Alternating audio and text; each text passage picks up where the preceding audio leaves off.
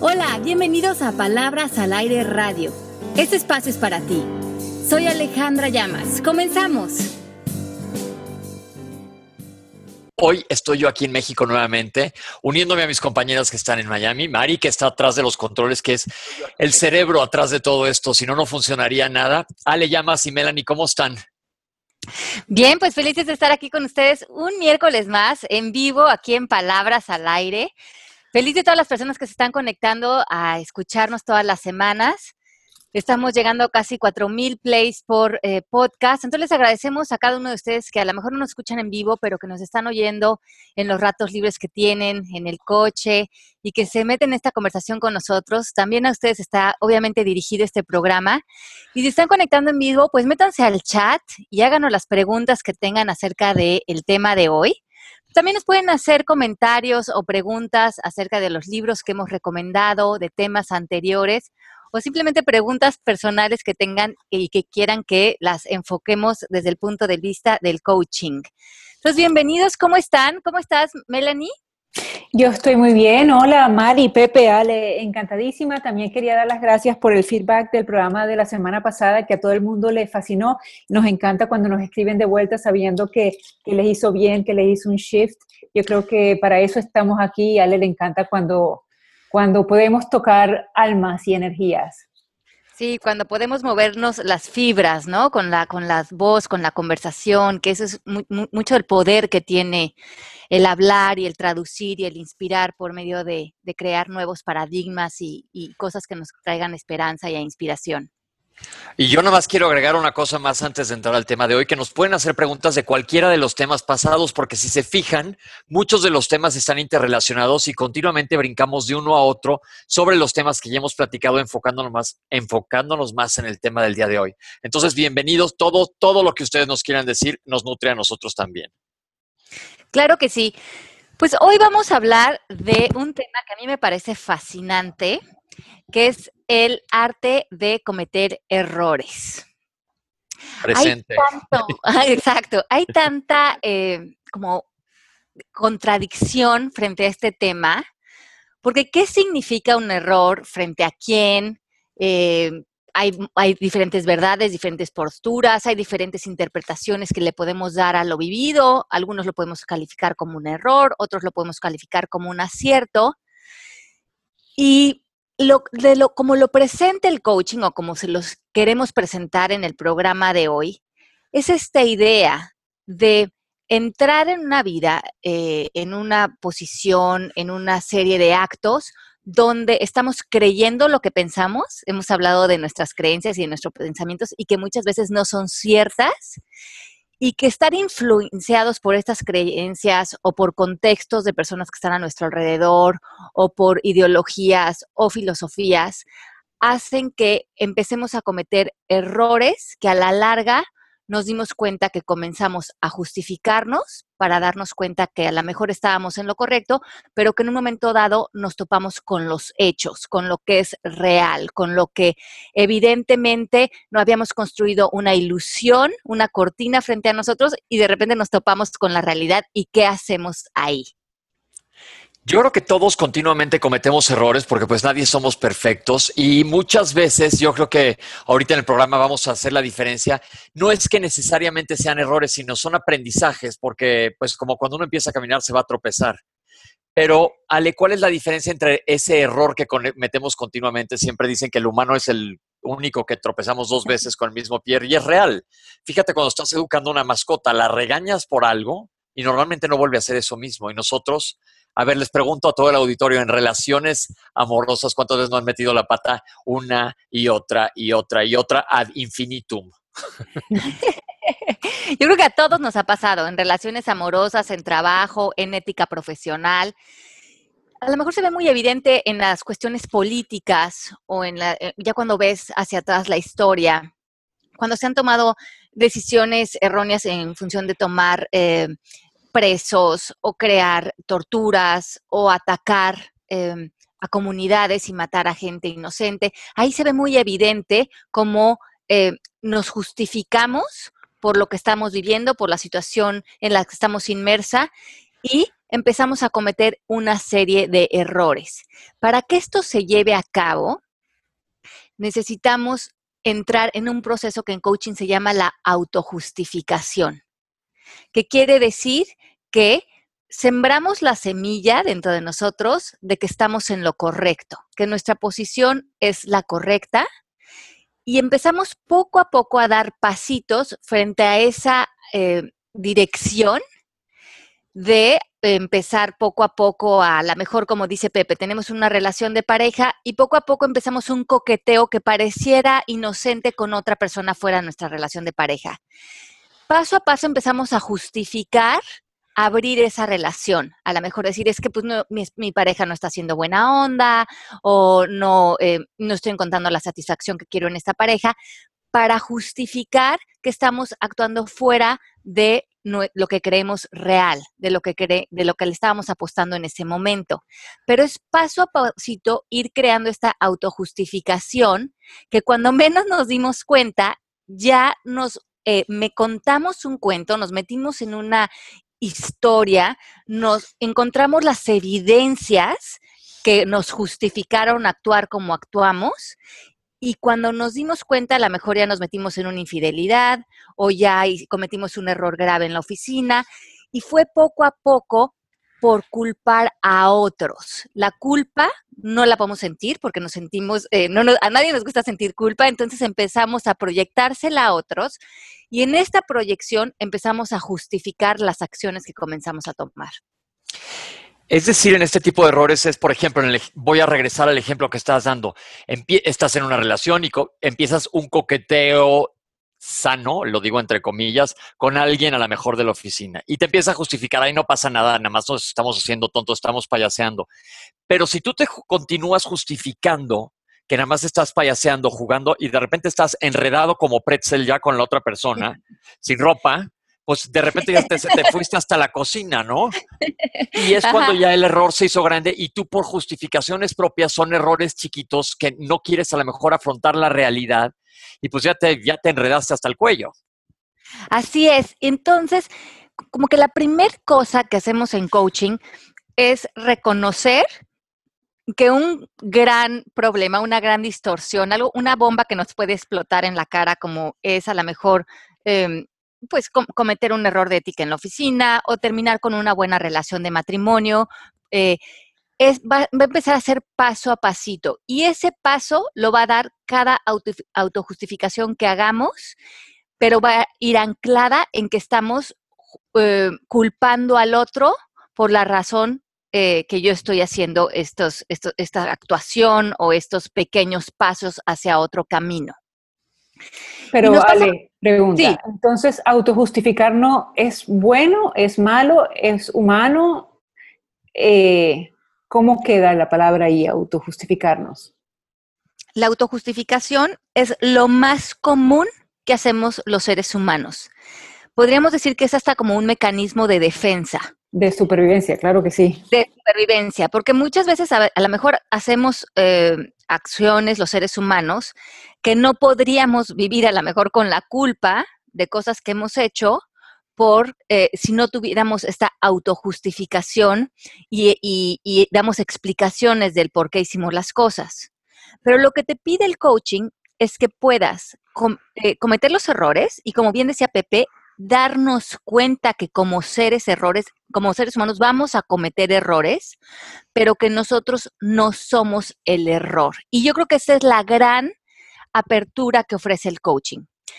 Que nuestra cultura el error se ve como algo de lo que te debería dar vergüenza, de que no eres suficiente, de que cometer errores es malo nos llevan a creer que pudiéramos ser seres perfectos sin cometer errores. Por lo tanto, cuando nos dimos cuenta que cometimos un error, la gran mayoría de nosotros lo que queremos es taparlo, porque sentimos, nos sentimos vergüenza, pero no, no tanto vergüenza del error, sino porque sentimos que nosotros ya no valemos como seres humanos, que ya no, que, de alguna manera nos hemos echado a perder. No sabemos separar que un error es un error y que nosotros seguimos valiendo y seguimos em, teniendo la oportunidad de ser seres completos, eh, llenos, llenos de vida y de posibilidad. Y esa separación es muy importante que la hagamos en nuestra cultura. Es decir, saber discernir cuando, por, acabamos de comentar, vamos a regresar al mismo ejemplo, cuando tú te estás justificando tu error y sabes que lo estás haciendo, es a lo mejor pelear el ego y dejar de justificar, justificarlo y tomar las riendas de tu vida en ese momento. Pero por otro lado, cuando cometas errores, no te estés flagelando continuamente por lo mismo. Pero ahí entramos a un poco a un jueguito, Ale, decir, bueno, entonces no me voy a culpar y entonces sí me voy a justificar. Exacto. Entonces, el chiste es que no entres en el, en el juego de la culpa, porque ese juego no le sirve a nadie, que podamos empezar a madurar y a saber de antemano que sí vamos a cometer errores, que sí vamos a entrar en un velo de autojustificación que lo que más hace es pararnos en puntos ciegos, en pensar que los otros tienen, tienen la culpa, que los otros cometen errores, pero que yo no. Y que lo que yo hago, lo hice porque me estoy justificando por lo que las otras personas hicieron o me hicieron. Y en esa historia, en esa proyección, me pierdo. Yo entiendo, pero fíjate, una persona como Pepe, por ejemplo, donde él es doctor y él está eh, todos los días trabajando con pacientes donde su vida está ahí en las manos de Pepe. Él comete un error porque él es humano. Sí yo no vería bien si él se autojustifica, sino que yo vería mejor si él dice, yo cometí un error. Claro, y ahí es justamente no entrar en la autojustificación, que es lo que decimos que la autojustificación es lo que nos lleva al engaño, a, a crear una cortina de humo, a no ver que aceptar el error, pedir una disculpa si es necesario y moverte del lugar es lo que es lo apropiado. La autojustificación hace que no tomes responsabilidad, que no madures, que no mm. aprendas del error y que simplemente vivas el error como una vergüenza y no como algo natural que va a suceder en nosotros los seres humanos. Actos, la clave aquí es la autojustificación. Les quiero decir que, eh, como en el ejemplo que dio Mel ahorita de medicina, dicen que, que las complicaciones a todos los médicos le van a llegar, pero el chiste es saber lidiar con ellas. Entonces ahí es lo que dice Ale. Por ejemplo, haciendo una endoscopía, hay una perforación, es posible, posible que pase, sí puedes hacer una perforación intestinal, no necesariamente que sea tu culpa o tu error, sino que tenga la pared delgada o haya un divertículo o por maniobras y se truene el intestino. La responsabilidad ahí sería mía como médico es, uno, diagnosticar lo que lo acabo de hacer, no echarle la culpa al anestesiólogo a que se movió el paciente y demás, y resolver el problema y esto se traslapa a cualquier ámbito de tu vida, ¿no, Ale? Así es, a cualquier ámbito de tu vida. Eh, el Tao que me encanta dice, eh, Lao Tse, que como naciones, como políticos y como, seres, y como seres humanos, como grandes hombres, primeramente tenemos que reconocer que el error es parte de nuestra vida. Y que cuando nos dimos cuenta que ya estamos pisando en terrenos erróneos en nuestra vida, lo más importante y lo que hace íntegro un ser humano es reconocer que ha cometido el error y lo importante es ver qué hacemos después. No, no cometer el error, sino cómo lo corregimos, es lo que habla de la grandeza del ser humano. Y lo más importante que tenemos, que hacer como seres humanos es rodearnos de personas que nos den un codazo y nos digan, hey, te estás autojustificando, estás culpando a otros y estás cometiendo un error. Estás atacando o te estás divorciando o estás em, enfermando a un paciente o estás tomando unos prisioneros de guerra y lo estás haciendo frente a una justificación, pero no es lo correcto. A ver, no, ajá, personas que nos reten, es muy fácil que nosotros sigamos en el autoengaño. El otro día tuve este ejemplo, que, ya lo comenté desde otra perspectiva en, en otro programa. Dos amigos se pelearon, una amiga y un amigo se pelearon a muerte. Entonces los demás amigos dijimos, pues no nos vamos a meter en el pleito y la verdad cuando empieza uno a arrancarse a criticar al otro, preferimos, preferimos detener la plática o alejarte para no estarte contaminando sobre lo mismo. Pero ¿qué pasa, Ale? ¿Qué le sucede a uno de los dos cuando le dice al otro, ya no te lleves con esa persona? A un tercero, hagan de cuenta, Ale y yo nos peleamos, Melanie se queda imparcial, le empiezo a decir a Mel, Mel, pues no te debes llevar con Ale. ahí estoy incluyéndola o justificándome a mí cuál es el papel que tiene que tomar Melanie para no caer en ese error y justificarse. Ajá. Mm, cada uno de nosotros tenemos que llegar a la conclusión de lo que para nosotros fuera real frente a esa situación. En ese caso, tú tendrías que ver si ese enojo que tiene que ver con que estás, por lo que estás enojado conmigo, es real o si tú también te estás justificando para estar enojado conmigo porque tú no has querido tomar responsabilidad de algo acerca de ti. Y lo mismo tendría que hacer Melanie. Melanie tendría que evaluar si dentro de su experiencia la relación conmigo vale la pena o no. Y que viniera desde la claridad de su experiencia conmigo, porque finalmente todas nuestras percepciones de otros seres humanos van a ser nuestras interpretaciones. Ok. Ok.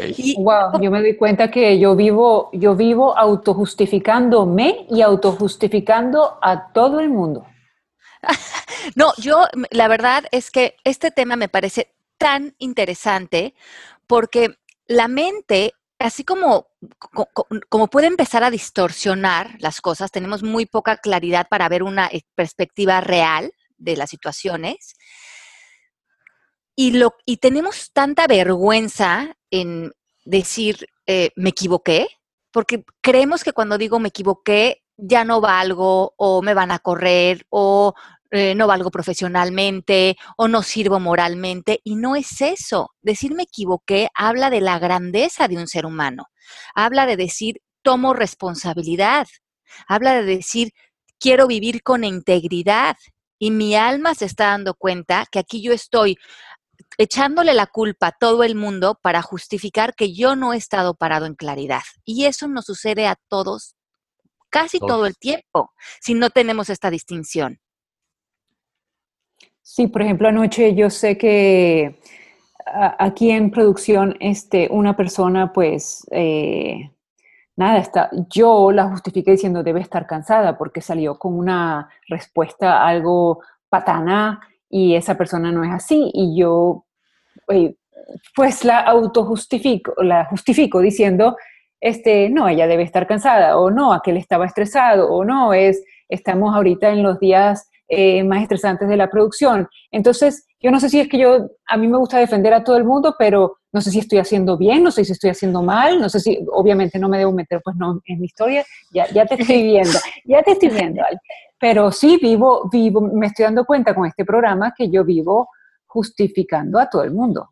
Ajá. Y aquí lo importante es que puedas no tomarlo personal, que los actos que cada quien haga, que cada quien se haga responsables de ellos, pero que nosotros estemos tratados de parar lo más posible en lo que es lo más real. ¿Cómo vamos a saber qué es lo más real? Los hechos. ¿Qué es lo que tiene evidencias? Porque todos los demás van a ser nuestros puntos de vista.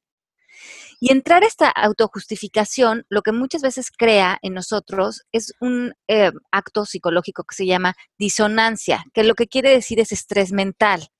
Lo que sucede es que tienes creencias contradictorias adentro de ti. Por ejemplo, tú crees que eres una buena persona y que eres una persona leal y de repente te, te das cuenta que estás teniendo una infidelidad. Como eso empieza a crear contradicción porque si soy una buena persona y si, y si creo que soy una persona leal, ¿cómo puede ser que por, por el mismo lado estoy viviendo y creando una infidelidad en mi relación de pareja? Y esa disonancia de que hay dos como eh, pilares que se contradicen dentro de uno, hace que se proyecte aún más fuerte la autojustificación. Le echamos más la culpa al marido porque yo no quiero pensar que soy una mala persona y tengo ligada a esas dos eh, creencias, por ejemplo. E, entonces, vamos a empezar a ver que si separamos, bueno, a lo mejor tener esa infidelidad fue un error, pero eso no habla de que yo soy una mala persona. Puedo reconocer que allí hubo un error, que lo que yo quiero es seguir apostándole a este matrimonio, ser sincero, hablar y hacer lo que tengo que hacer para reconstruir. ¿Y si sabes que estás en un error y sigues en el error? Si sigues en el error es porque te estás justificando. No, es muy difícil entrar en un error y permanecer en un error constante si no estás eh, jalando todas las evidencias y muchas veces jalando equipos de gente que te alimenten, eh, tus amigos o las personas del té, no que te confronten, sino que te digan, no, pues tienes razón. ¿Cómo, ¿Cómo, no le vas a ser infiel a tu esposo si mira lo mal que se está portando contigo y tal? Eh, eh, invitas a personas que te metan más en la ilusión de la autojustificación. ¿Cuál es el papel adecuado? No me gusta poner títulos, pero ¿cuál sería el mejor papel de un amigo en esta situación con cualquier persona? ¿Decirle la neta aunque se enojen contigo? La neta de aquí en México es la verdad para todos los que nos estén escuchando de afuera. Pues no, no ser tan directo, porque muchas veces las personas se pueden cerrar y no se van a querer sentir juzgados, pero ser curioso. Ser curioso, ¿cuál es tu propósito frente a esta relación paralela que estás teniendo? ¿Cómo quieres estar parado frente a tu matrimonio? ¿Cuál es tu objetivo ahorita en tu matrimonio? Porque esas son preguntas abiertas que van a generar que la persona empiece a ver lo que realmente está pasando y la apuesta a donde realmente quiere poner sus acciones. Y fue muy interesante em, en este libro que les vamos a recomendar hoy. No sé si lo tengan en español, pero se, eh, llama eh, Mistakes Were Made But Not By Me, que habla acerca mucho de todo este tema. Yo no sé si se acuerdan, cuando una vez Oprah Winfrey eh, recomendó este libro que se llama A Million Little Pieces de James Frey, que es una lo, sacaron como una autobiografía de eh, él que había pasado por todo un proceso de, drogas. Y fue un libro que cuando ya fue, em, pues, em, recomendado por Oprah, vendió millones de copias. A lo largo de un tiempo, em, se dieron cuenta que este libro no era un libro real, no era un libro pegado a los hechos de la vida de él, sino que era una novela, pero no se había vendido como tal. Por lo tanto, Oprah sintió que había sido un fraude, que había sido un fraude, que se había cometido un error. Y, que, eh, y cuando eh, se presentó la oportunidad de corregir este error y él estuvo en una entrevista con Larry King, ella habló y lo que hizo es, bueno, pero finalmente no fue mi error, fue error de mis productores y fue error de la casa de publicidad de no cerciorarse que este autor estaba haciendo, eh, se estaba pegando a una realidad en su biografía. Y el siguiente, eh, movimiento que hace Oprah es darse cuenta que ella misma estaba justificando que ella había continuado y perpetuado el error. Y lo invita a una entrevista y se siente y dice, lo primero que quiero decir por las críticas que he tenido es que la verdad sí importa. Y la verdad es que yo no tomé la responsabilidad cuando me di cuenta que había em, recomendado algo que no estaba basado en la verdad. Y yo quise culpar a otros y no tomé responsabilidad de mi rol frente a esto. Y es así fue como ella inició esa entrevista. Y yo creo que finalmente le da tanto valor a un ser humano cuando se puede parar frente a algo y decir, saben que yo también, ellos probablemente se equivocaron, pero eso no importa. Yo me equivoqué, aunque sea en este parámetro o en este más grande, y eso tuvo consecuencias. Porque lo que finalmente estamos diciendo aquí es que la verdad y los hechos importan. Y si nosotros lastimamos a alguien, si nosotros herimos a alguien con nuestras acciones, si nosotros le gritamos a alguien, si nosotros ofendemos a alguien o si en un campo de guerra torturamos a alguien, eso tiene consecuencias y de esas consecuencias debemos hacernos responsables. Wow, me vienen como mil casos a la cabeza, pero bueno, este, tomar responsabilidad. Aquí tenemos unos comentarios de Abel. Hola, Abel, ¿cómo estás? ¿Puede ser la autojustificación para evitar el estrés del fallo? Nuestra automedicación son cápsulas de culpar, cápsulas de excusas o cápsulas de quejarse. También dice, en lugar de tomar la responsabilidad de rediseñarnos, saludos. Sí, exacto. Y yo creo que lo que primero tenemos que hacer, los que estamos entrando a este tema y nos está pareciendo fascinante, es darnos permiso de cometer errores. Dejar de ser tan duros con nosotros mismos. ¿Qué relación tengo yo con el error? ¿Cómo me he parado en el pasado frente a mis errores? ¿Cómo me han hecho sentir? ¿Me han hecho sentir que no valgo? ¿Me han hecho sentir que ya no sirvo como ser humano? ¿La culpa me ha consumido porque no me doy permiso a equivocarme? Yo creo que ese es el primer paso que tenemos que hacer. Reconciliarnos con la idea de que todos nos vamos a equivocar y que eso no importa que eso es, es más, si sabemos que nos vamos a equivocar, podemos ser mucho más preventivos a tener los ojos abiertos y no estar cayendo en autojustificaciones y hacer correcciones mucho más eh, eh, eh, como de antesala antes de que nos explote una, una bomba en las manos que poco a poco, cuando ya vamos para atrás, dices, pues claro, no lo vi venir porque caí en tal autojustificación que me metí en un punto ciego. Pero fíjate qué interesante pregunta nos hace Jared Ijar. Buen día. ¿Qué pasa con esas personas ególatras que dicen, sí, ok, me equivoqué y así soy yo y no te piden disculpas o realmente no reconocen que se han equivocado? Buen punto. Buen punto. Entonces, dicen que lo, la, eh, el contraste de no querer aceptar tus errores se llama arrogancia, como lo contrario. Ser arrogante es una persona que se quiere parar en que esa persona esté en lo correcto y no se va a mover de ahí y los errores los cometieron todos menos él. Y está justificando sus posturas, sus ataques, su violencia, eh, las atrocidades que podemos estar cometiendo. Y ahí es cuando un ser humano se vuelve lo más peligroso. Y lo vemos en grandes, eh, en, nuestra historia, en líderes en dictadores, en líderes que se justifican, que no pueden eh, aceptarse que se cometió un error, entonces no pueden cambiar de dirección y siguen cometiendo un mismo error. Y, y como muchos de nosotros no nos podemos relacionar con la palabra error, porque creemos que tenemos que ser perfectos, sobre ese error cometemos otros. Y, lo puedes ver muchas veces cuando eh, alguien eh, cometes el error de hacer una mala inversión. Y en vez de reconocer, hice una mala inversión, te quedas justificándose. Bueno, pero no estuvo tan mal y a lo mejor quieres convencer a otros de que tomen la misma decisión que tú tomaste.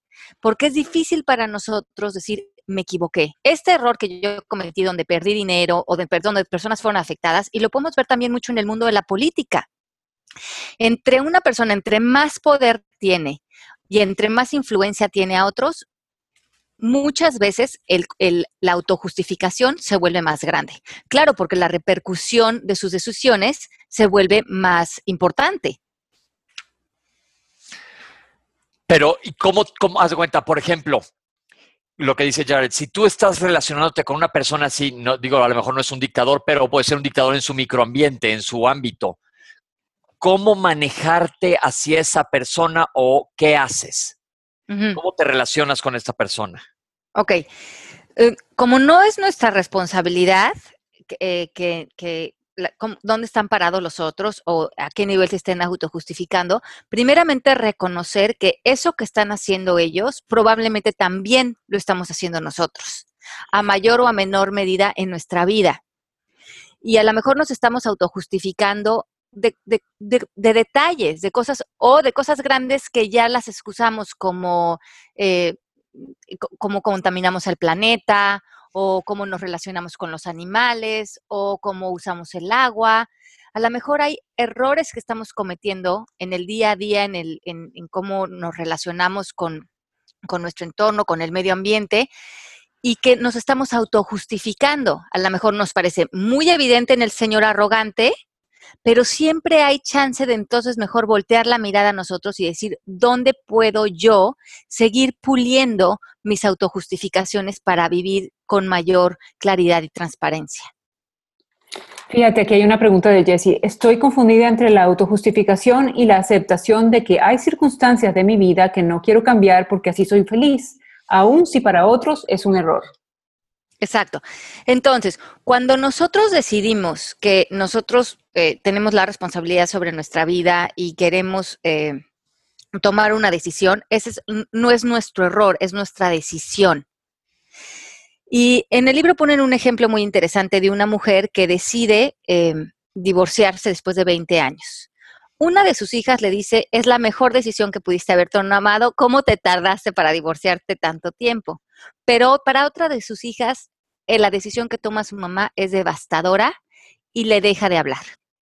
La mamá empieza a hacer gimnasia este, mental, como hacemos todos nosotros, para que la niña acabe siendo la egoísta, la equivocada y ella justificar su posición del divorcio.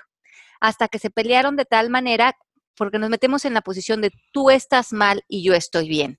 Cuando nos queremos justificar de estar haciendo algo, lo hacemos hasta que nosotros verdaderamente sentimos que somos la Madre Teresa de Calcuta y el otro frente al, que nos estamos justificando está en todo el error. Por lo tanto, eh, se empieza a crear una distorsión en nosotros. Después de un tiempo, ella decidió que iba a acercarse otra vez a su hija, pero lo que dice, dice esta chica, lo, su decisión de divorciarse no cambió, pero sí cambió la manera en que ella estaba percibiendo cómo su hija eh, le recriminaba la, decisión.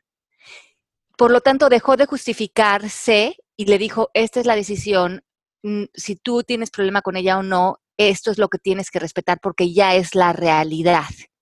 Y desde ahí podemos construir una, una relación. Pero mientras que nosotros sigamos peleando lo que los otros tienen que estar de acuerdo con lo que hacemos, si no ellos se vuelven los malos y, yo la buena, empezamos a crear una distorsión encima en donde nos ponemos eh, en guerra con las personas que no están de acuerdo con nuestras ideas. Ok, siguen las preguntas. Dice Guadalupe Benítez, ¿qué pasa cuando desde tu lugar tú sabes que estás en lo correcto y la otra persona está en la misma postura? ¿Cómo saber que alguno de los dos se ha equivocado? Hablando, por ejemplo, de educación de los hijos y no en una situación tan e-, evidente como la infidelidad. Ok, entonces, con la educación de los hijos, eh, lo que yo entiendo aquí es que las dos personas creen que están en lo correcto, entonces los dos están alimentando eh, una justificación o una idea de cómo educar. Ahora, eh, para todos nosotros va a ser difícil darnos cuenta hasta que no veamos las consecuencias de nuestros actos. Por lo tanto, como parejas y como hermanos y como amigos, es importante que estemos en constante aprendizaje y exploración y cuestionándonos constantemente.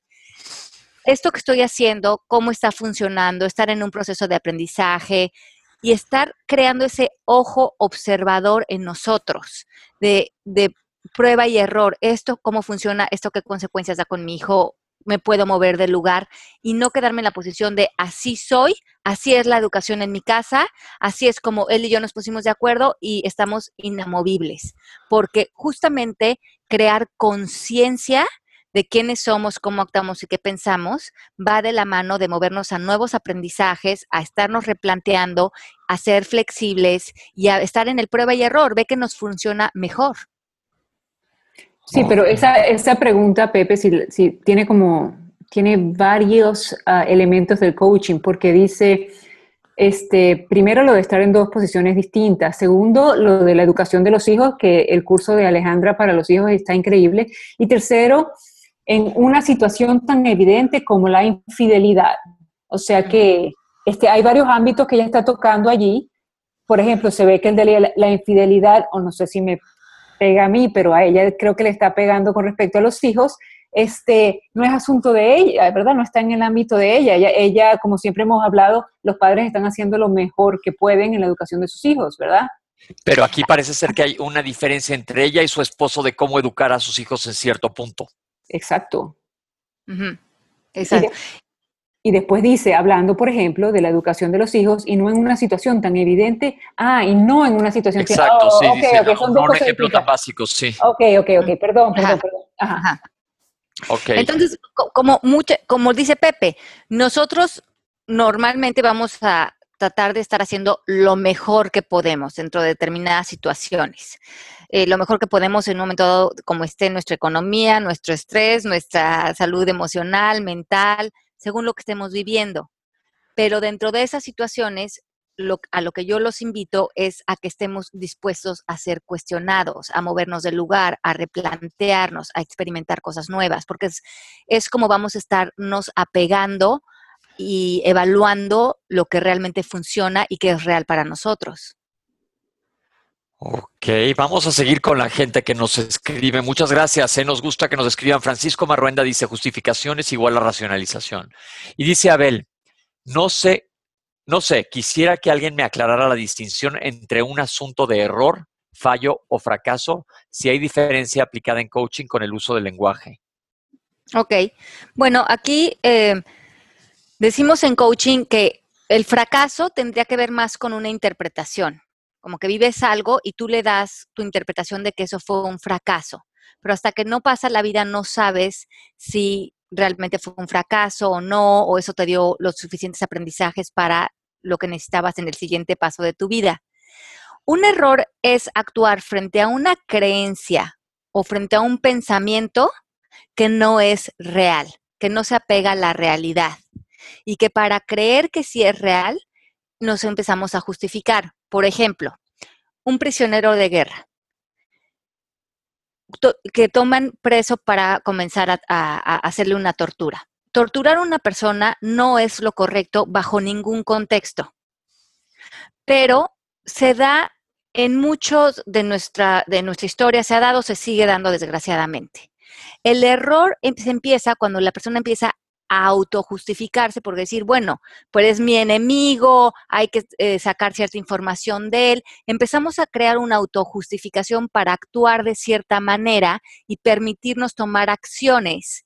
Pero eso no quiere decir que lo que estemos haciendo sea lo correcto, sino que estamos usando la justificación para poder dar los pasos y modificamos nuestras creencias y nuestros pensamientos para que se alineen a esta, eh, a esta actuación. Y esto lo, hacemos en mayor o menor medida. En este caso es, un ejemplo muy... Eh, como drástico para que veamos cómo lo hacemos. Bajo un contexto, bajo una idea, empezamos a crearnos una cortina de humo en donde perdemos la claridad, perdemos la perspectiva y comenzamos a salirnos de, lo que fuera lo correcto o lo que construyera en vez de destruir o lo que uniera en vez de atacar. Y mm, cuando hemos sido, cuando a lo mejor cuando eh, han habido momentos de violencia o, o grupos han sentido que han sido atacados y lo, y lo, vemos mucho esto con Mandela, lo que él hizo.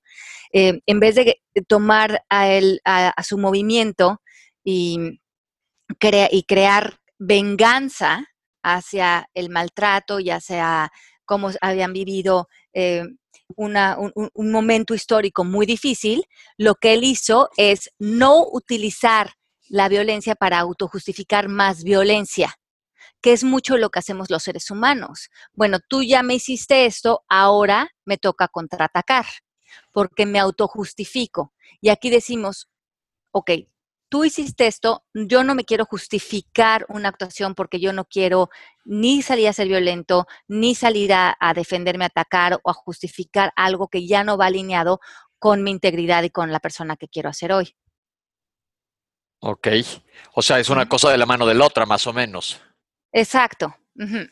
Oye, yo tengo una pregunta, Ale, en base a otras cosas que he leído. ¿Qué hay cuando yo ahora he aprendido en, coaching que mucho hay que respetar el ámbito de la otra persona, que cuando está fuera de tu posibilidad, bueno, como tú dices, que se haga el responsable por lo que está haciendo, no trates de modificar las cosas. Pero ¿qué hay? Y voy a poner dos ejemplos muy claros. Cuando tú te estás dando cuenta que alguien más está cometiendo algo que no es correcto, y dices, no, pues está en su ámbito y no voy a hacer nada porque te estás quedando callado y dejando lo que lo resuelva. Por ejemplo, hace rato hablamos de las dictaduras. Yo me remonto a, la época de Hitler. Mucha gente debió de haber sabido lo que iba a pasar y nadie lo detuvo.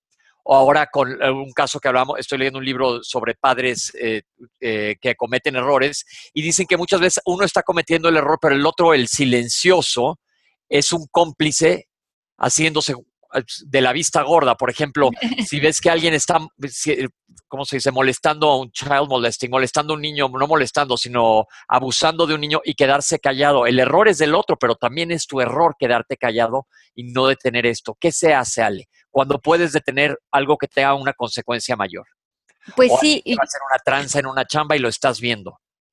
Lo, que tú dices es tan cierto y lo menciona, eh, hablábamos la semana pasada del discurso de Emma Watson que se ha movido tanto en las redes sociales y hay una parte donde ella dice que para que el mal persista, para que la inconsciencia persista, eh, lo que se necesita es que mucha gente se quede callada. Y eso es lo que eh, es importante que nosotros sepamos, cuándo hablar, qué decir y y, cómo abordar ciertas situaciones, porque el, que, el quedarnos callado permite, pero el pararnos y decir esto no es lo correcto, protege. No desde mi punto de vista, sino desde los hechos. No estamos hablando de aquí de quién tiene la razón. estamos hablando de acciones y consecuencias. No es desde mi punto de vista, sino esto que tú estás haciendo va a tener consecuencias que no son eh, constructivas, que no son productivas, que van a eh, dañar a otras personas. Y eso, eh, desde ahí nace el argumento. No es de que yo quiero tener la razón, es de que tú veas las consecuencias de, de las decisiones que estás tomando, si las quieres ver. Perfecto, perfecto. Yo tengo a una persona que conozco que este, está saliendo con un hombre casado. Este, esta persona dice que ella no quiere, no tiene ninguna expectativa ni nada, pero sin embargo sabe que e, e, ella tiene este problema de, sabe que está cometiendo un error, pero pues el corazón dice otra cosa y está en esa, en esa pelea con ella, ¿no? Este, yo la dejé, yo, o sea, yo, yo la oí, eh, aunque sé que está cometiendo un error, pero entiendo que ahorita tiene que ella autoconvencerse para tomar la decisión, pero ella en ese momento entonces yo la estoy autojustificando al decir, bueno, es la historia de ella, bueno, este, ya pasará, eso fue lo que yo le dije, ya, eso va a ser momentáneo, eso ya pasará. Eh, ahí la estoy autojustificando y me estoy autojustificando yo, ¿no? Bueno, ahí, Mel, qué buena pregunta, porque ahí lo que tenemos que entender es que la vida no es blanco y negro tampoco. Y lo que a lo mejor esta mujer eh, acaba con este señor y este señor se acaba casando con ella y a lo mejor era el amor de su vida y así se inició la relación. Nosotros no sabemos qué es lo que realmente está para ella dictado en su historia o qué es un error o no para ella. Por eso es que esto de la autojustificación lo tenemos que llevar al plano personal tenemos que ver dónde nosotros nos estamos autojustificando, porque no va a ser, uno puede saber dónde uno se está dando a tole con el dedo, como dicen, pero no nos podemos tampoco meter frente a otros, a menos de que sea algo muy evidente que va a tener consecuencias eh, realmente de lastimar a otros seres humanos. Pero mientras que estemos en este mundo de gama de grises, van a haber a veces líneas en las que nosotros no nos podemos meter a opinar si lo que está haciendo una persona o no es lo más correcto o no para su vida. Pero sin embargo, cuando tú haces un trabajo de introspección frente a ti, tú sí puedes ser honesto contigo mismo y ver realmente dónde estás parado frente a determinada situación. O sea que en ese momento yo he debido ver, eh, ok, si, esa situación la estuviera viviendo yo, yo actuaría de esta o, o determinada manera. Lo que esa otra persona esté viviendo, pues ya veremos en cómo se desenvuelve. Exacto, Aquí, o sea, a nosotros lo que nos corresponde es, como le decíamos con Pepe hace rato, es regresar el trabajo a nosotros, a nosotros. Y que si vemos que alguien eh, cercano desde el punto, porque eso sería una interpretación que ella está haciendo algo incorrecto. Por eso digo que nos tenemos que basar en los hechos y en este caso no tendríamos los hechos para saber que esto realmente va a tener esas consecuencias. Pero si yo veo a alguien con una pistola que va a matar a otro, puedo ver que esto, tengo los hechos de que eso va a crear una consecuencia eh, destructiva, ¿no? Claro, aquí hay una pregunta, perdón Pepe, te interrumpí. aquí hay una pregunta de María Luisa. Pongo un ejemplo, ayer estuve con una amiga cuya actitud frente a su novio me exaspera porque da y da demasiado y quisiera ayudarla y decirle que se calme. Yo pienso que está equivocada y bueno, al fin solo me queda, me quedo callada. ¿Debo hablar con ella? Ajá. Sí, entonces eh, yo creo que lo que estamos hablando un poquito de lo mismo, es no meternos en los ámbitos de otras personas. Y yo creo que aquí la, la gran diferencia o la gran distinción que podemos traer a la mesa es la palabra empatía. Y le hemos eh, repasado en, programas anteriores. Empatía en coaching quiere decir poder estar con el otro sin tener la necesidad de corregirlo. Ojo, lo que no podemos es nosotros entrar pensando que nosotros tenemos la razón, porque entonces ya estamos en una posición de, de, razones, de sentir que mi posición y mi manera de ver esto es mejor que la tuya. Y entonces nos salimos de nuestro ámbito y de nosotros seguir creciendo como seres humanos porque ponemos nuestra atención en querer entrar a corregir la vida de otras personas y eso es una fantasía. Volviendo al punto de hace rato de la infidelidad, porque porque me han tocado casos que siempre, por algo mucha gente me pide consejos cuando de repente no soy la persona más adecuada para darlos, pero eh, una amiga que igual anda con un casado me dice, bueno, pues la verdad, y yo creo que la autojustifiqué también en decir, bueno, pues si no eres tú, la bronca es de él, no vas a ser tú, va a ser alguien más. Y ella piensa igual, a lo mejor se está autojustificando, aunque pues tiene razón ahí no sé cuál hubiera sido mi papel ideal, si decirle que sí o nada más escucharle ya. Yo creo que muchas veces es mejor escucharlos, a menos de que las personas te digan que, porque, porque nos tenemos que basar en, en ver las consecuencias, pero las consecuencias las tiene que ver la persona que está actuando, no nosotros. Porque a lo mejor la persona te puede decir, yo estoy dispuesto a vivir con esas consecuencias. Claro. Y a nosotros no nos toca entrar a juzgar eso. Eh, es parte del camino y del aprendizaje de cada persona. Por eso este trabajo se vuelve muy íntimo, se vuelve muy personal, se vuelve eh, algo en donde nosotros estemos parados frente a nuestra propia verdad, a nuestra propia integridad, a nuestra, a que nosotros, cada uno de nosotros que sabemos a qué nos hemos comprometido, qué queremos lograr con nuestra vida y dónde estamos culpando a otros para justificar ataques, eh, envidias, pleitos, y esto a veces lo ves en la relación de pareja. Muchas veces eh, pasa que eh, nos ponemos a agredir o a, aventar zapatos o a ser muy groseros y distantes con nuestra pareja y dices, pero ¿por qué te estás portando así con él? ¿Por qué él está insoportable? Porque él lleva un mes que no me habla, que se encierra en su cuarto. Somos muy ciegos de lo que nosotros hacemos porque no contamos la historia al revés, no contamos yo, yo le aventé un zapato, no le he hablado, sino justificamos sacar eh, enojos, frustraciones, reacciones eh, emocionalmente eh, volcánicas y le echamos la culpa al otro de cómo estamos apareciendo frente a la vida. Y esto lo hacemos constantemente. Entonces, no vemos el error en nuestro comportamiento, sino lo vemos en el otro y justificamos que no estamos siendo congruentes con estar en paz o estar en bienestar o estar felices. Bien, llueven las preguntas. Melanie, dice Jessy que estás juzgando más que justificando a tu amiga. Belegui Santana dice, una pregunta. Entonces, cuando te toca, cuando te choca, te checa de alguna situación que no sea tu ámbito, pero nos hace ruido, eh, pero nos hace ruido es porque nos reflejamos y proyectamos en las otras personas. Tal vez también podamos desapegarnos con amor, pero revisar en nosotros alguna situación en donde nos estemos autojustificando y no caer en la guerra de los egos. Exactamente. mejor dicho, imposible, Belegui. O sea, eh, es, regresar a tu ámbito, ver qué te hizo ruido de esa persona, dónde caíste en juicio y regresar a no me voy a justificar y no me voy a justificar ahora de atacar y ver el mal en esa persona. Este proceso es más para que nosotros no caigamos en esos autoengaños. Es muy líder, es muy difícil a veces ver el error en uno y yo me pregunto si yo estoy cometiendo un error, si no me doy cuenta, ¿cómo, cómo saber? Bueno, por las consecuencias, ok, ya, ya hablamos de eso, pero en el momento que estoy cometiendo un error, si hoy estoy cometiendo un error, ¿Cómo, cómo darme cuenta que lo estoy cometiendo si no lo sé?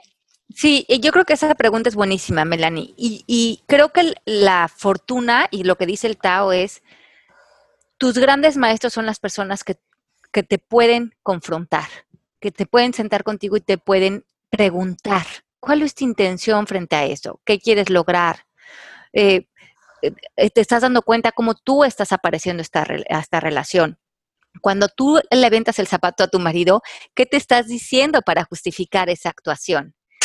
tenemos amigos y gente querida, no porque nos está atacando, sino que desde la curiosidad nos pregunta.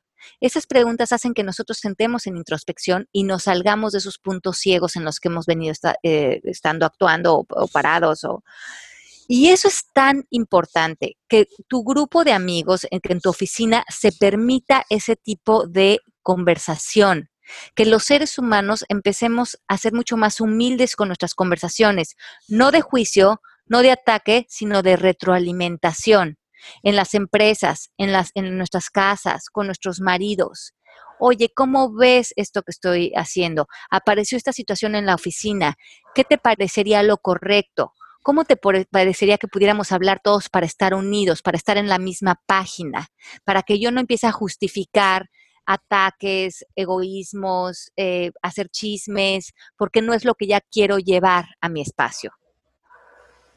Pues, y eh, esto viene un poco en, en poner límites también, porque luego volvemos a caer en lo que hemos platicado en otras veces, que te vas enredando en todo el drama y ya te perdiste en el huracán.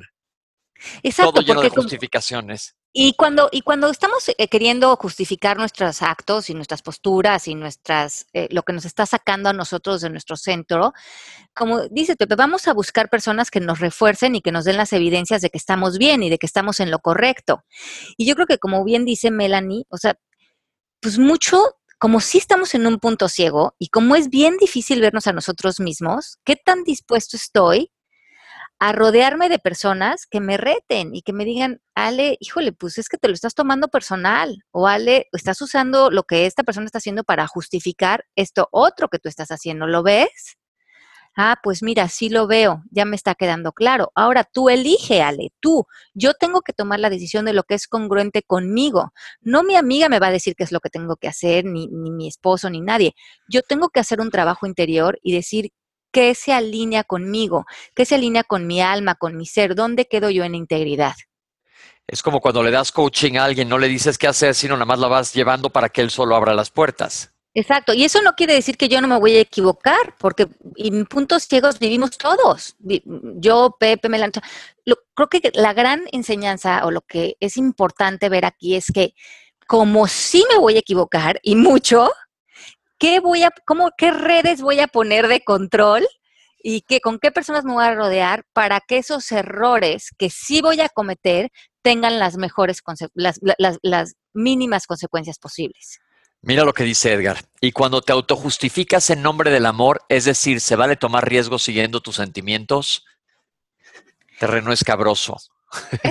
bueno, lo que pasa es que eh, la autojustificación siempre quiere, eh, aquí, en, como lo estamos planteando aquí en este programa, habla como de crear una distorsión, de meternos en un engaño, de empezar a contarnos una historia y empezar a construir una narrativa dentro de nosotros que no se apega a la realidad.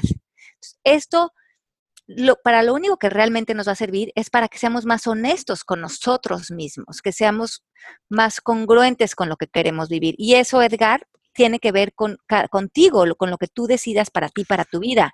No hay bien o mal o una mejor vida o una manera de vivir la vida. Tiene que ver con que tú seas congruente con lo que para ti es importante. Y dice Cristina Ortiz, ¿cómo debemos relacionarnos con personas que tienen otro punto de vista de la vida, donde el rencor el y el odio han invadido su corazón, donde su ego está tan alto, más aún siendo personas cercanas como la familia? Saludos. Yo digo, bingo. Un, dos, tres por mí. Y todos mis compañeros. Eso pueden decir en mi familia también de mí, ¿eh? No crean. Yo trabajo con uno parecido. ¿Qué hacemos, Ale? Ok, bueno, en este caso, eh, yo creo que lo que a mí me ha servido mucho es darme cuenta que todos los seres humanos lo que estamos buscando es la conexión, el amor. Todos, todos. Y entre más nos alejemos de sentirnos amados y conectados y relacionados con otros, empezamos a sentir dolor, dolor profundo, dolor en nuestra alma. Pero muchas veces justamente estas autojustificaciones, estas historias en las que nos metemos, hacen que nos separemos de, los seres humanos. Y mi autojustificación dice, bueno, pues claro que le voy a tirar mala onda a mis hijos o a mi papá o a mi hermano porque ve lo que me hicieron, ve cómo se portan conmigo. Cada quien se mete en tal autojustificación que quedan a kilómetros de distancia, gente cercana, gente querida. Y cuando eso sucede, empieza a haber un dolor en el alma, porque lo natural para los seres humanos es amarse y lo que no está permitiendo el amor es la autojustificación de cada una de las personas. Por lo tanto, alguien, uno de los dos, si es lo que quiere, tiene que bajar la guardia, tirar la autojustificación. Dejar el me he portado así contigo porque tú te portaste mal conmigo, mira, toda mi vida no fuiste un buen papá o no fuiste una buena mamá y ve lo que me hiciste, y ve lo que me hiciste cuando tenía 18, ve lo que me hiciste. Y ahora, ¿cómo quieres tú que yo sea buena onda contigo?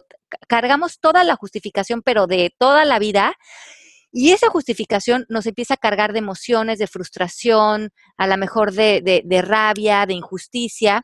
Y como sentimos las emociones, oigan esto qué interesante, cuando empezamos a sentir emociones de algo que nos justifica nuestro ataque, ya no podemos pensar que no es real. Cuando le metemos emoción, el ser humano dice, pues si lo estoy sintiendo, si siento la emoción, ¿cómo no puede ser cierto? Y ahí es la gran distorsión porque los pensamientos nos hacen sentir emociones, ya sea culpa, enojo, ganas de vengarnos. No lo que pasó, no las otras personas, lo que pensamos acerca de ellos, lo que pensamos acerca de la situación. Y cuando estos pensamientos se nos conectan con una emoción y empezamos a sentir la rabia, el enojo, a decir, pero ¿cómo me puedes decir que lo que yo estoy pensando no es cierto? Si estoy llorando, ve lo que estoy sintiendo. Cuando ya se conecta con la emoción, difícil convencer a una persona que lo que está pensando es una ilusión y una mentira. Si lo está viviendo. Y, esa, y, es, y desde esa emoción salimos a ser reactivos y justificamos seguir en nuestros ataques, pero no nos damos cuenta que no es el papá, no es la mamá, no es la otra persona lo que nos despierta tanto enojo, es la narrativa, lo que nos estamos diciendo. Y si cambiáramos esa narrativa, podríamos suavizarnos frente a esta persona. Yo escuchando a Ale, eh, Cristina, te cuento en mi experiencia propia, porque esta pregunta también me queda a mí, que inmediatamente conforme Ale está hablando, empiezo yo como ametralladora a autojustificarme. Pero entonces ahorita me ha hecho tantito para atrás y te recomiendo también que, como hemos platicado aquí, también puedes poner límites límites sin que necesariamente te vuelvas un Godzilla como yo cuando empiezo un pleito, sino nada más vas poniendo límites, entonces evitas que se perpetúe lo que ha estado pase y pase, y entonces ya no estás cometiendo el mismo error porque no te estás dando en el, dedo gordo con la misma piedra todo el tiempo.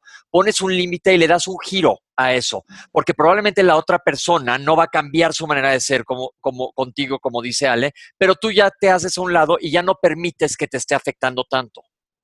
Así es, y lo que es importante aquí, Pepe, y yo creo que lo que salva mucho las relaciones es ver a tus familiares, que esos gritos que pegan, ese ego que los tiene separados y aislados, los tiene con dolor. Y muchas veces estos gritos que pegan y estas cosas que aparentemente pues son hieren y tal, lo que ellos realmente están haciendo son llamados de amor. Ellos, si, si esos gritos los pudieras traducir a algo, ellos estarían diciendo, tengo dolor, quiero ser aceptado, quiero ser querido, quiero ser eh, amado y no tengo la menor idea de cómo hacerlo. Y cada vez que abro la boca me quedo más solo, más aislado, más triste, más deprimido. Y no tengo ni las distinciones, ni las habilidades, ni el lenguaje para hacerlo diferente. No me estoy pudiendo acercar y esta lejanía me está frustrando, me duele en mi corazón y no saben cómo acercarse. Si tú frente a estas personas puedes ver o escuchar eso, en vez de tomarte lo personal y sentirte agredido, porque ahí es tu ego diciendo, ¿cómo puede ser que otra vez me esté hablando así? Ese es el ego reaccionando a lo que la otra persona dice. Pero si tú puedes escuchar al papá por, de lejos, pegando de gritos y decir, pobre, o a la mamá o a la hermana, pobrecita mi hermana, no tiene, no conoce otra manera de comunicarse y lo que realmente está diciendo es, necesito amor, necesito conexión, necesito ser apreciada y no tengo la menor idea de cómo hacerlo. ¿Te sientes así, Pepe? Ya me quedé callado y mudo y se nos está acabando el programa y necesito una consulta de siete horas. Aquí Jared dice, escuché unas frases que la verdad me han llevado de la mano a no tomar las cosas personal ni autojustificar a las personas el por qué hicieron algún mal.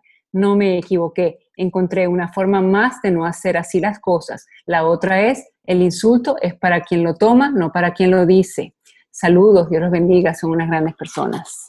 Oiga, y apliquen el Hoponopono de la semana pasada, no saben si neta sirve, ¿eh? Cuando, cuando estés en eso. semana? Ahorita que se acabe el aire les voy a contar, voy a escribir una novela. Este, sí, sí, sí, ahí fui ahí, y lo apliqué mega cañoncísimamente. Este, y, y dentro de todo creo que todo más o menos funcionó. Entonces dice María Luisa, chispas, Pepe, poner límites es como difícil, ¿no? Pues sí, no fácil no es, pero como decía Anthony Quinn, para todos aquellos que tengan mi edad y reconozcan lo que voy a decir, si las cosas que valen la pena se hicieran fáciles, cualquiera las haría. se nos está acabando el tiempo, nos quedan dos minutos, pero les quiero anunciar que va a haber un curso. Bueno, mejor que se los anuncie Ale, porque Ale es la que tiene que ver más directamente. Bueno, nada más les queremos comunicar que vamos a arrancar un curso el 22 de octubre eh, que se llama, es el curso del perdón. Es un curso eh, que lo pueden iniciar cuando quieran, incluye clases grabadas y ejercicios, afirmaciones. Estaremos anunciando toda la información en redes sociales, pero va a ser un curso solamente destinado a aprender maneras de perdonar a otros, pero también de perdonarnos a nosotros mismos, de perdonar nuestro pasado, de ponernos en un lugar de claridad, de luz, de reinventarnos y de aprender a soltar. Entonces, los que estén interesados ahí, esténse al pendiente que les vamos a ir anunciando eh, la salida de este curso que estoy muy apasionada de, de haberlo logrado. A mí me sirvió mucho hacerlo y creo que para cualquiera de nosotros que todavía tenemos alguna reacción frente a algo que vivimos o frente a alguna decisión que tomamos o frente a algo que sentimos que nos hicieron, eh, nunca es tarde para em, hacer una muy buena revisión y limpiarnos de eso y ponernos en un, en un lugar de, de claridad y de salud. Pues se nos fue el tiempo. Muchas gracias a todos, la gente que nos escribe. Como veo, hay muchos comentarios y muchas más cosas que platicar, pero la ventaja es que estamos aquí la misma hora la próxima semana. Yo los dejo, les mando un abrazo. Bueno, ¿por qué no nos, nos, dicen Pepe y Melanie sus redes sociales por si para que la gente se conecte con ustedes? Los dos tienen páginas de Facebook y Twitter. Sí, yo mi página de Facebook es Doctor Pepe y mi face y mi Twitter es arroba Pepe Bandera 1. Mel. Facebook Melanie Shapiro, Twitter eh, Melanie-Shap. Perfecto. Y bueno, yo soy Alejandra Llamas. Muchísimas gracias por haber estado con nosotros en un programa más. Felices de que compartan los podcasts con sus amigos queridos y que sigamos en esta conversación y la vayamos extendiendo. También si oyen estos programas, después los pueden llevar a la mesa y crear mesas de diálogo entre sus personas más queridas. Los queremos. Muchas gracias por todas las personas que participaron con nosotros en el chat. Nos vemos la próxima semana. Un beso grande, un beso grande, Pepe, Melanie, Mari. Gracias bye, por estar cada semana y que tengan un hermoso día. Bye. Besos a todos. Chao. Esto fue Palabras al Aire Radio con Alejandra Llamas. Te esperamos en vivo la próxima semana.